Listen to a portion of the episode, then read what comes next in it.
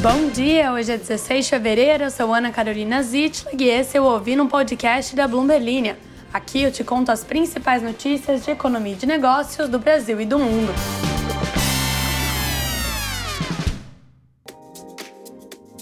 Bom dia, bom dia, querido e querido ouvinte. Uma sexta-feira começando. Sexta-feira de uma semana encurtada aí pelo feriado, mas que tivemos muitas notícias e vamos começar logo com uma que é muito interessante aí para a gente fazer uma análise da conjuntura econômica mundial, que é o Japão entrou em recessão e o mercado agora está reduzindo as apostas em uma alta de juros por lá. O Japão tem taxas negativas de juros e que por anos se configurou como a terceira maior economia do mundo, agora perdeu essa posição para a Alemanha. Te conto tudo sobre isso. Também vou falar um pouco sobre como o maior produtor de fertilizantes para milho teve queda de 40% no faturamento. E você pode achar isso algo muito específico, que é quase impossível de você compartilhar aí com o seu crush na escola, sei lá onde mais você frequenta na sua vida, mas na verdade é um assunto muito particular, interessante que com certeza afeta a sua vida de alguma maneira. A minha, por exemplo, que acabo de comer uma broa de milho. Também vamos falar sobre como, de Bezos a Zuckerberg, a inteligência artificial foi a principal impulsionadora das maiores fortunas do mundo até agora no ano. Se você quer ficar por dentro de todas as notícias, não esquece, se inscreva aqui no podcast, siga a gente lá no WhatsApp, no nosso canal, você encontra o link aqui na descrição, no Spotify. Você também pode deixar o seu comentário no final do episódio, é só você procurar a caixinha para mandar as suas perguntas e eu acho que tinha mais um recado, mas eu sempre esqueço desses recados quando eu tento fazer isso de cabeça. No mais, vamos às notícias. A economia do Japão entrou inesperadamente em recessão depois de encolher pelo segundo trimestre consecutivo por conta da demanda interna fraca, que levou o mercado a diminuir as apostas no fim da taxa básica de juros negativa do país. O PIB japonês teve uma contração analisada de 0,4% nos últimos três meses do ano passado, após um recuo de 3,3% no trimestre anterior. O relatório, que foi divulgado pelo Japão, mostrou que tanto as famílias quanto as empresas de lá cortaram gastos pelo terceiro trimestre consecutivo. A economia japonesa caiu agora, então, da quarta maior do mundo para a terceira, em valor baseado no PIB em dólar. A Alemanha subiu para o terceiro lugar. Apenas um dos 34 economistas sondados pela Bloomberg previa uma contração nesse trimestre para o Japão. O consenso era de um crescimento de 1,1%. O que acontece é que essa situação, esse resultado mais fraco do que o esperado, pode complicar a situação do Banco do Japão, que não aumenta juros desde 2007. Os japoneses não gastam muito, eles poupam muito e deixam bastante dinheiro parado no banco. E é por isso que o Banco Central de lá tem juros negativos, ou seja, eles desestimulam as pessoas a guardar dinheiro. Se elas deixarem o dinheiro delas no banco, elas vão perder dinheiro no final, já que os juros são negativos. Só que nem isso faz com que a economia seja estimulada a ponto das pessoas saírem gastando por aí. Isso é um dos motivos que levaram o Japão a entrar em recessão técnica agora, mas também houve a desvalorização do iene no mercado de câmbio internacional. Uma alta nos juros poderia enxugar a liquidez de mercados onde os fundos japoneses investem, se eles forem atraídos de volta para o mercado de renda fixa doméstica. Isso porque os fundos japoneses não são tão atraentes para os investidores, já que se eles deixarem o dinheiro deles lá, no final eles vão ter um retorno baixíssimo. Se o, o Banco Central japonês voltasse a aumentar juros, esses investidores poderiam retornar a investir no país. Os dados dessa quinta-feira ressaltam a necessidade de manter uma política monetária flexível, dada a dependência do Japão da demanda externa e de uma demanda, de uma demanda demanda que que aconteceu agora e de uma demanda interna mais fraca em um contexto de inflação. O enfraquecimento do iene, de volta a níveis não vistos desde novembro, ameaça estimular a pressão inflacionária no país. Em 2023, o PIB nominal do Japão ficou em cerca de 4,19 trilhões de dólares, enquanto que da Alemanha ficou em 4,55 trilhões. Lembrando que a economia da Índia deve ultrapassar as do Japão e da Alemanha nos próximos anos, de acordo com o Fundo Monetário Internacional. O maior, o maior produtor mundial de fertilizantes nitrogenados usados na produção de milho e outras culturas registrou um lucro e vendas trimestrais significativamente mais baixas à medida que os preços despencaram. O lucro líquido dessa empresa, a CF Industries, caiu para 1,44 dólar por ação, ante 4,35 e ficou aquém das estimativas dos analistas. E por que isso importa para você?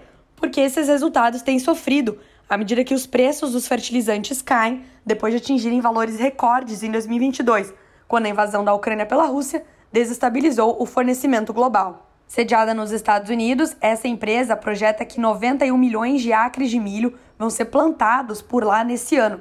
Isso está abaixo da previsão média da Bloomberg de 91,6 milhões de acres, o que, se acontecer, vai ser 3 milhões aí a menos do que no ano passado. Isso pode causar um aumento dos preços por lá nos Estados Unidos, que é o maior produtor deste grão no mundo. O milho é a ração principal aí de boa parte da criação de animais. Então, não é só a minha broa de milho que pode ficar mais caro, mas também carnes e outros alimentos também podem sofrer consequências diretas do aumento do preço do milho. Como é já sexta-feira, a gente está fazendo um podcast aqui mais encurtado, porque você precisa sextar, afinal de contas, tem várias festas e vários, várias casas no campo para você visitar. A fortuna do Jensen Huang, que é cofundador da Nvidia, disparou com a alta que levou a fabricante de chips a ultrapassar a Amazon em valor de mercado nesta semana.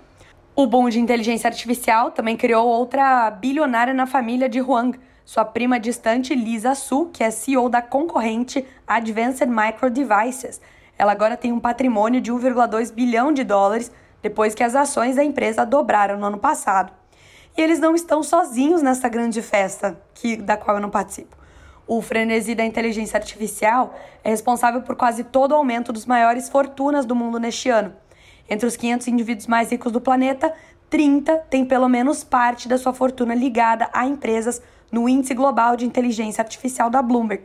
Essas participações aumentaram as fortunas em 124 bilhões de dólares até agora neste ano, o que representa 96% do aumento de riqueza total no índice de bilionários da Bloomberg. Os maiores vencedores incluem Huang e Mark Zuckerberg, já que a Meta é a segunda empresa que mais sobe no índice S&P 500 pelo segundo ano consecutivo, atrás apenas da Nvidia.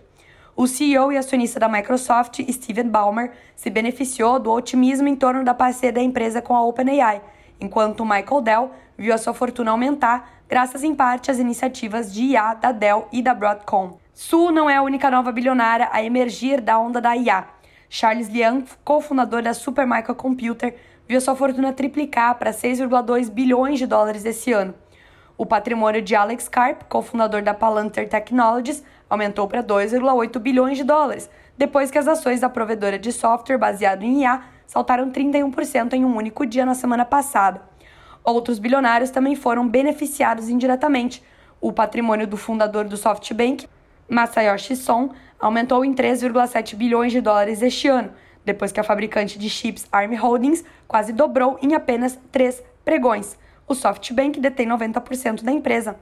Só que há dúvidas quanto a essa alta possa se sustentar em longo prazo. O estrategista da Michael Harnett, do Bank of America, disse no início desse mês que o boom está começando a se assemelhar à bolha das .com. Chegamos rapidinho ao final do nosso podcast. Lembrando que você sempre pode interagir com a gente na caixinha de perguntas, como alguns já fizeram no dia de ontem, como a Melissa, que diz que adora o podcast já que faz com que ela entenda melhor de economia.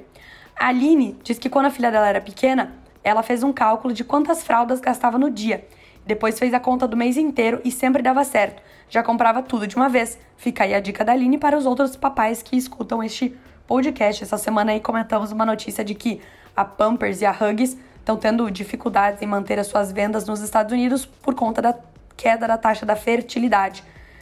A Rebeca disse que o meu dog quer falar mais do que eu. O dog nem era meu, Rebeca, o dog era da rua. Ou estava passeando com alguém pela rua. E o Guilherme disse que agora começa aquele período insuportável entre o carnaval e o ano novo. Realmente, hoje é aniversário do Gabriel. Parabéns. O, não, é hoje, hoje mesmo, dia 16. E que ele não tem a mínima ideia do que fazer no dia dele. Mandem, mandem sugestões do que, que o Gabriel poderia fazer para comemorar o próprio aniversário, além de, claro, fazer uma maratona do Ouvindo um Podcast, escutar a minha voz ininterruptamente. Acho um, um grande presente na vida das pessoas. O Raul pergunta, é, ele diz que ele dorme ouvindo Sandy. Sandy, a Sandy, né? Da Sandy Júnior. E. E é isso. É isso mesmo. Acabou. Acabou os comentários. É, participem sempre, pessoal. Ótimo final de semana, juízo. E a gente se vê na segunda. Até mais.